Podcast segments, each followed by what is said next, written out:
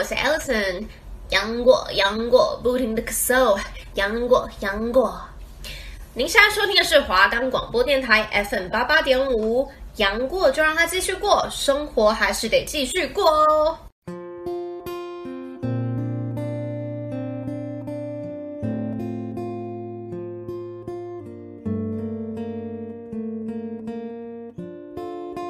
各位听众朋友们，大家晚安，我是主持人 Amber，我是主持人 Lucy。您现在收听的是一起谈心节目，会为大家介绍来自世界各地各种议题。我们会从介绍议题，跟听众们分享这次介绍的议题所带来的事件以及影响。最后在节目的结尾，与大家分享我们的看法。另外，我们的节目可以在 First Story、Spotify、Apple Podcasts、Google Podcasts、Pocket Cast、SoundPlayer，还有 KKBox 等平台上收听。搜寻华冈电台就可以听到我们节目喽。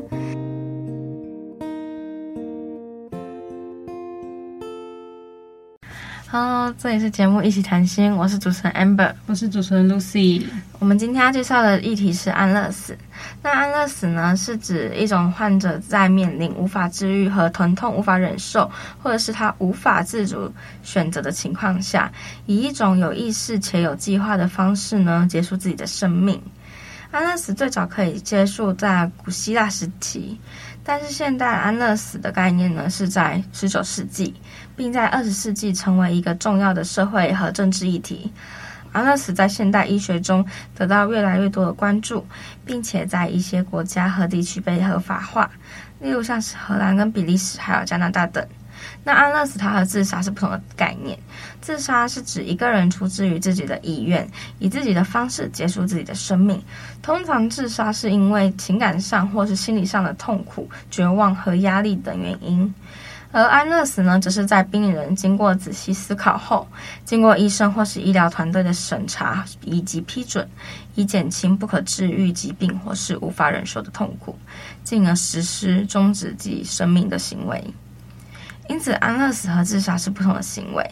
安乐死呢，它主要的目的是为了减轻病人的痛苦，让他有尊严的情况下结束生命；而自杀通常是出自于个人情感的和心理原因。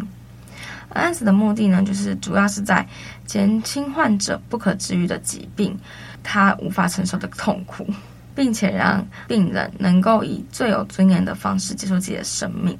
在某些情况下，安乐死也可以是病人家人或是医护人员代表做的决定。这通常是当病人无法表达自己的意愿，或者是他已经失去了自我决策能力的时候。在这种情况下，安乐死也是出自于维护病人的尊严和权利的考量。总结来说，安乐死的目的呢，它就是减轻病人的痛苦和困境的同时，可以尊重和支持病人自主权和自主决策能力，让他。以一种有尊严的宽恕的方式结束自己的生命。那安乐死呢？它有非常大的争议，是因为它涉及到了道德、伦理、宗教和法律。在生命的价值和尊严，有些人认为生命是神圣和不可侵犯的，因此主张不应该以任何形式结束一个人的生命。他们认为安乐死侵犯了生命的价值和尊严，因此是不道德和不合理的。安乐死和自杀的区别呢，就是我们刚刚有讲到，自杀呢是可能是因为情感的方面嘛，那安乐死大多是因为身体疾病的关系。在法律和政策的问题呢，在许多国家和地区，安乐死是被认为是非法的。即使在一些允许安乐死的国家，也有很多规定和限制，因此安乐死的法律和政策问题也是引起争议的一个方面。一些人认为，允许安乐死会破坏法律和伦理基础，并且可能会引发滥用和不当的行为。此外，对于如何确定一个人是否有权要求安乐死，这些法律和政策也非常的复杂。在医学的方面呢，安乐死是需要医生或是其他专业的医疗人员的参与，因此与医学伦理和职业道德的问题也有关系。一些医生和医学组织反对安乐死，认为医生的使命是在尽力的治疗和减轻病人的痛苦，而不是结束病人的生命。安乐死是一个极具争议的问题，涉及到生命价值、自主权、医学伦理和法律多方面的问题。尽管在某些国家和地区已经合法化，但仍然存在很多争议和挑战。当代社会中，安乐死成为一个引起广泛讨论和争议的问题，而安乐死的实践却引起了很多争议，涉及到生命价值和自主权、道德和法律多个问题。首先，安乐死应该是一个选择而非强制的行为，任何人都有权利决定自己的生命和死亡，但这种决定呢，应该是要基于真正的自觉和自主权。因此，在安乐死的问题上，必须严格遵守医学伦理和法律规定，确保安乐死的实践不会受到压力、剥夺自由意志或者是不当行为的影响。其次，安乐死必须是一个在医疗条件下进行的决定。在许多情况下，病人选择安乐死是因为他们没有办法获得适当的医疗和治疗。最后，安乐死应该是由病人、医生、家庭成员共同决定的过程，在安乐死的决定和执行中，家庭成员和医生扮演关键角色，提供适当的支持和指导，确保病人在安详、舒适和尊严的情况下结束自己的生命。而安乐死在不同的国家和地区，他们都有不同的法律。荷兰和比利时是首批合法化安乐死的国家，而加拿大、瑞士、德国、美国等国家也通过类似的法律。但是在其他国家，安乐死仍然是非法的，并且可能面临严重的法律制裁。在荷兰和比利时，安乐死被理解为医生应患者要求终止生命。然而，荷兰法律并未使用“安乐死”一词，而是在协助自杀和应要求结束生命的更广泛定义下，包含了这一个概念。安乐死以不同的方式分类，包括自愿安乐死、非自愿安乐死。或不自愿安乐死，自愿安乐死是指一个人愿意结束自己的生命，并且在越来越多的国家是合法的。非自愿安乐死发生在没有患者同意的情况下，并且在某些有限的条件下，在某些国家是合法的，包括主动和被动形式。不自愿安乐死在没有征得患者同意或违背患者意愿下的情况下进行，在所有国家都是非法的，通常被视为谋杀。截至二零零六年。安乐死已成为生物伦理学研究最活跃的领域，在一些国家，与安乐死相关的道德、伦理和法律问题引起很大的公众争议。被动安乐死，俗称拔喉，在许多国家的某些情况下是合法的。然而，主动安乐死仅在少数几个国家，例如比利时、加拿大、纽西兰和瑞士，是合法或事实上合法的，并且在特定情况下需要咨询师或医生或其他专家的批准。在一些国家，如奈及利亚、沙乌地阿拉伯和巴基斯坦，几乎不存在对积极安乐死的支持。瑞士是全世界第一个国家，也是少数可合法实施被动安乐死的国家。瑞士在一九四一年通过安乐死相关法案，合法化协助自杀。协助方式局限于为被动，例如除去病人的维生系统或让病人停止服药。而非主动，例如透过注射方式，限定需由医师以外人士执行。瑞士被动安乐死制度的接受者不幸为瑞士公民，但随着前往瑞士寻求被动安乐死的外籍人士渐增，瑞士也因此蒙上自杀观光业的阴影。根据瑞士联邦统计局资料显示，一九九八年有四十三人在协助下自杀过世，二零零九年则来到近三百人。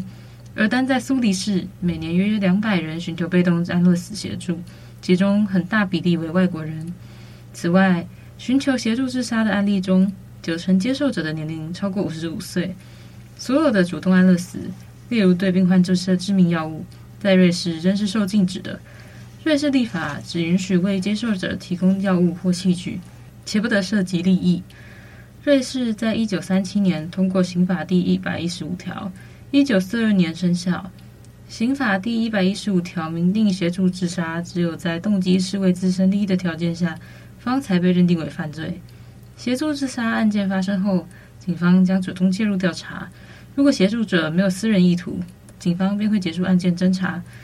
如果调查显示协助自杀并非病患的主动选择，或协助者具有特别意图，导致接受者权益受损时，案件便将导向诉讼。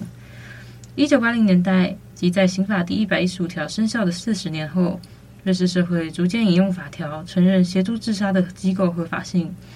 在加拿大的法律中，称为医疗辅助自杀。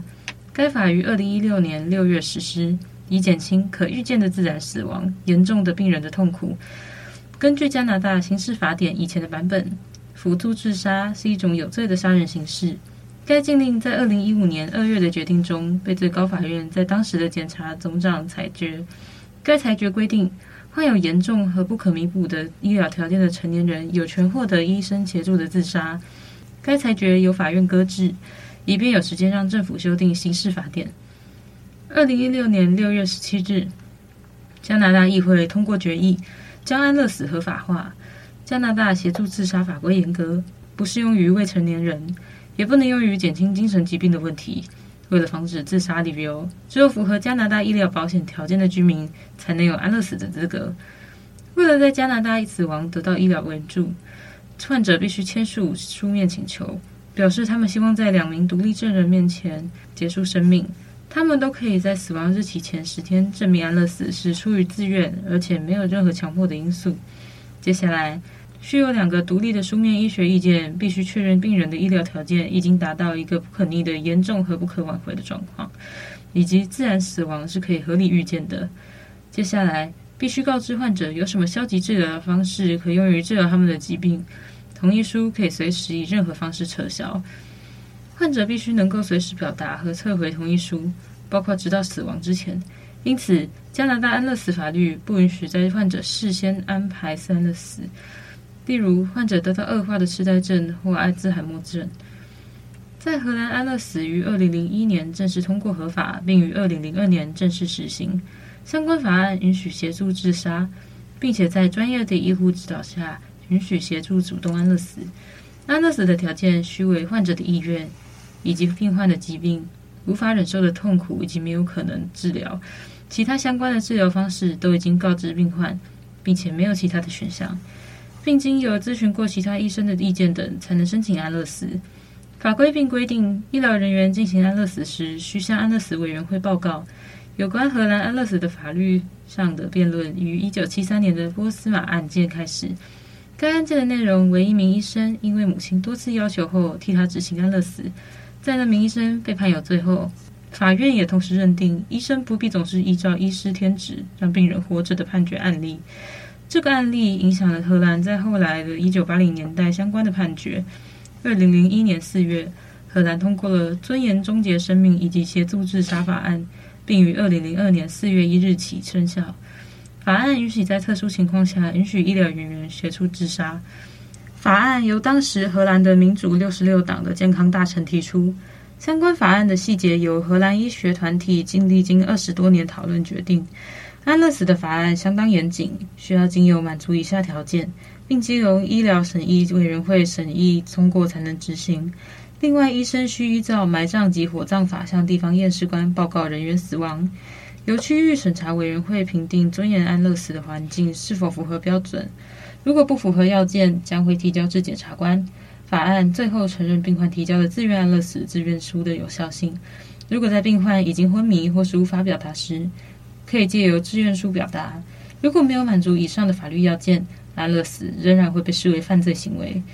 根据二零一六年的官方统计，有六千零九十一人经由安乐死死亡，为该年度死亡人数的四 percent。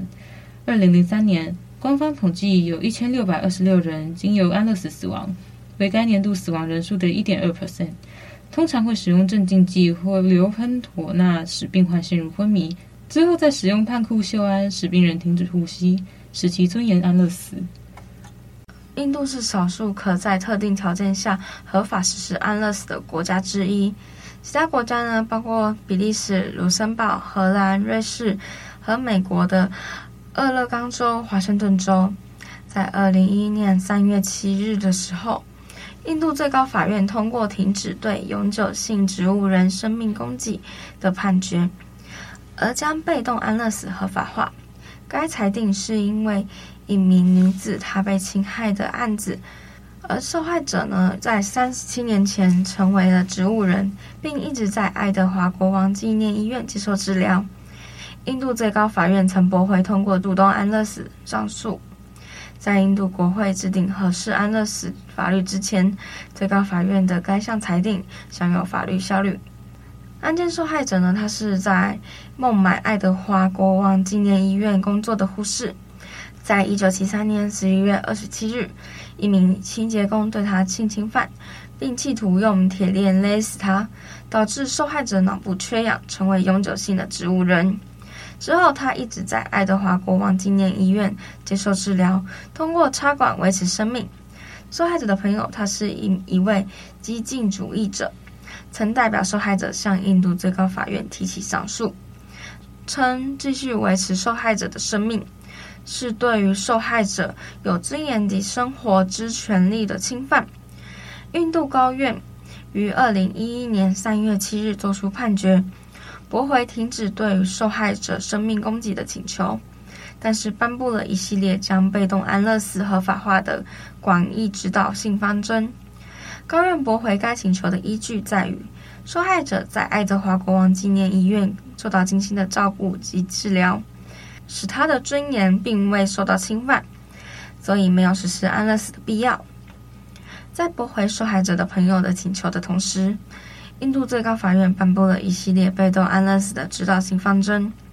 根据这些指导性方针，被动安乐死包括停止患者的治疗或食物供给。因此，印度成为世界上少数将安乐死合法化的国家之一。而在大多数国家，安乐死是非法的。印度司法部长呼吁就此需要展开严肃的政治辩论。在高院将安乐死合法化之后，加尔各答电讯报采访了穆斯林、印度教、耆那教和天主教的宗教领袖，尽管大体上都反对安乐死合法化，但天主教和耆那教认为，在特定条件下的被动安乐死是可以接受的。其他教和印度教信奉，如果一个人认为他的生命之旅已完成，那么就可以结束自己的生命。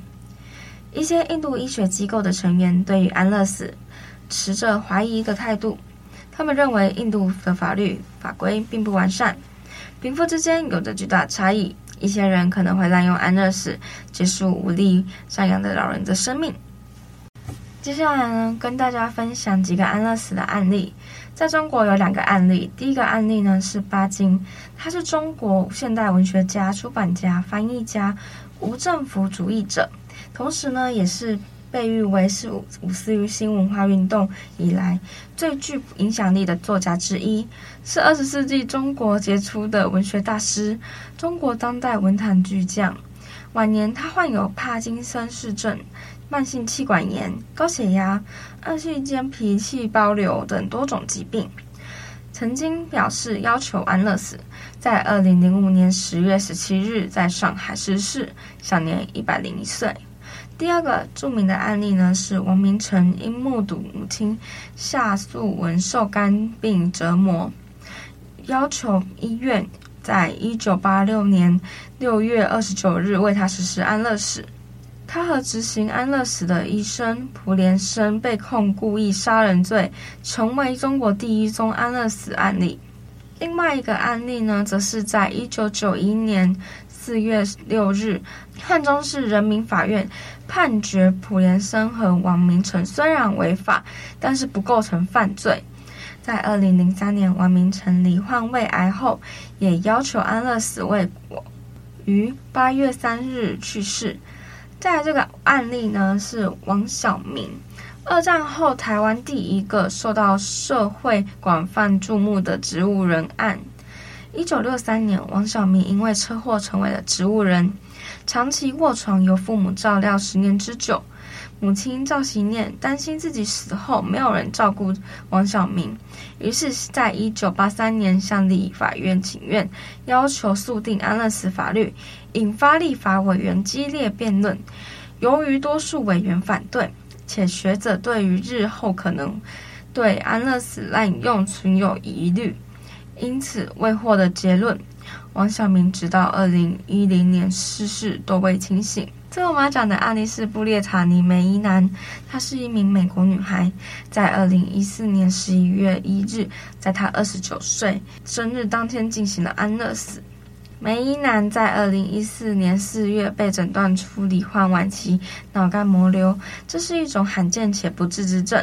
会造成脑部控制运动、视力和言语的功能失调。她的病情迅速恶化，医生告诉她的丈夫丹尼尔，她可能只能活几个月。作为一个积极的社会运动者，梅伊南开始为安乐死运动发声，希望能够合法的结束她的生命。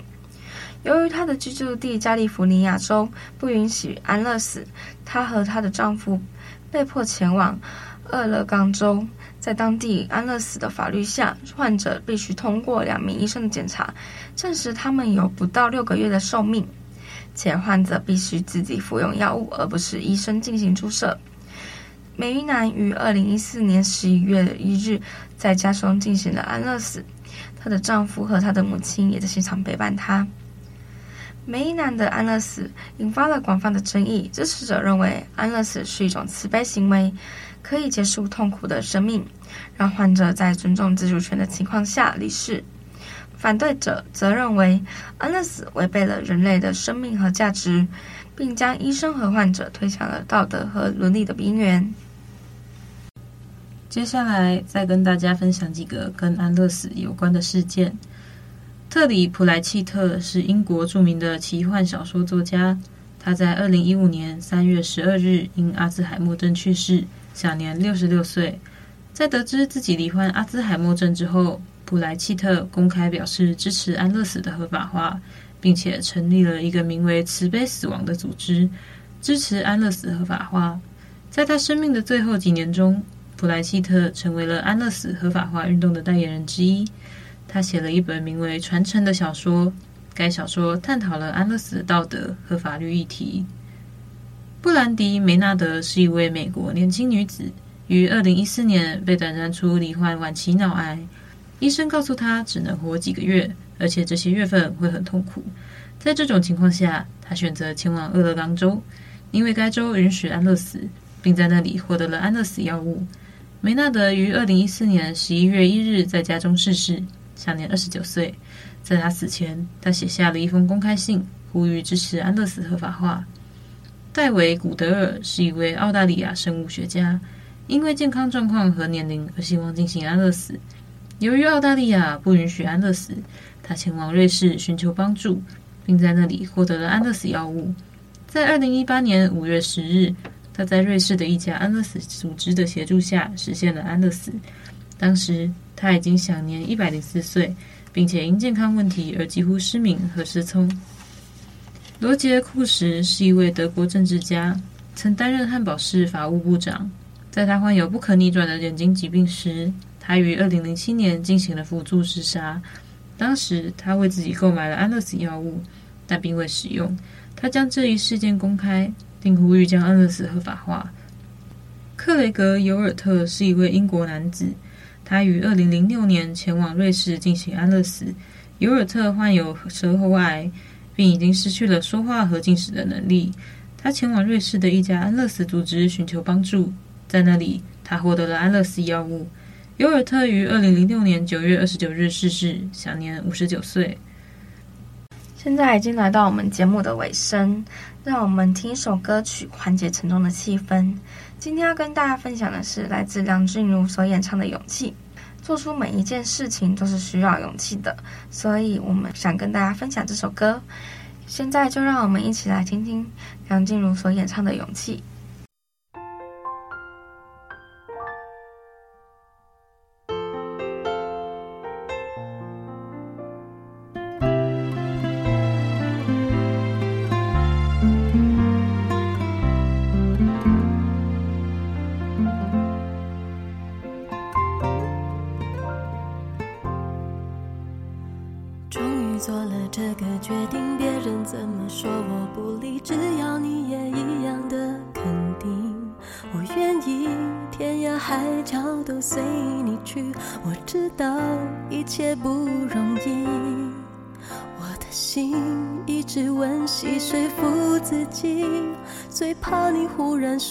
我放弃，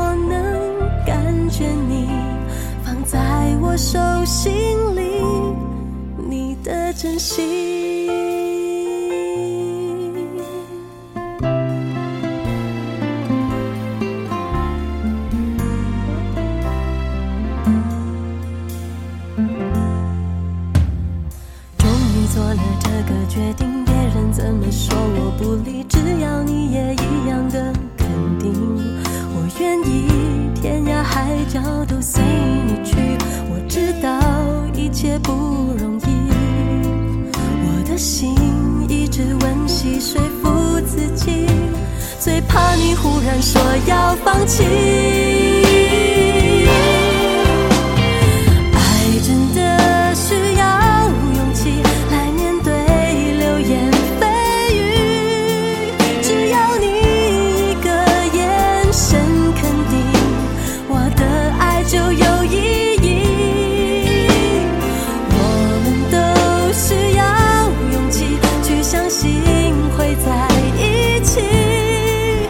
潮拥挤我。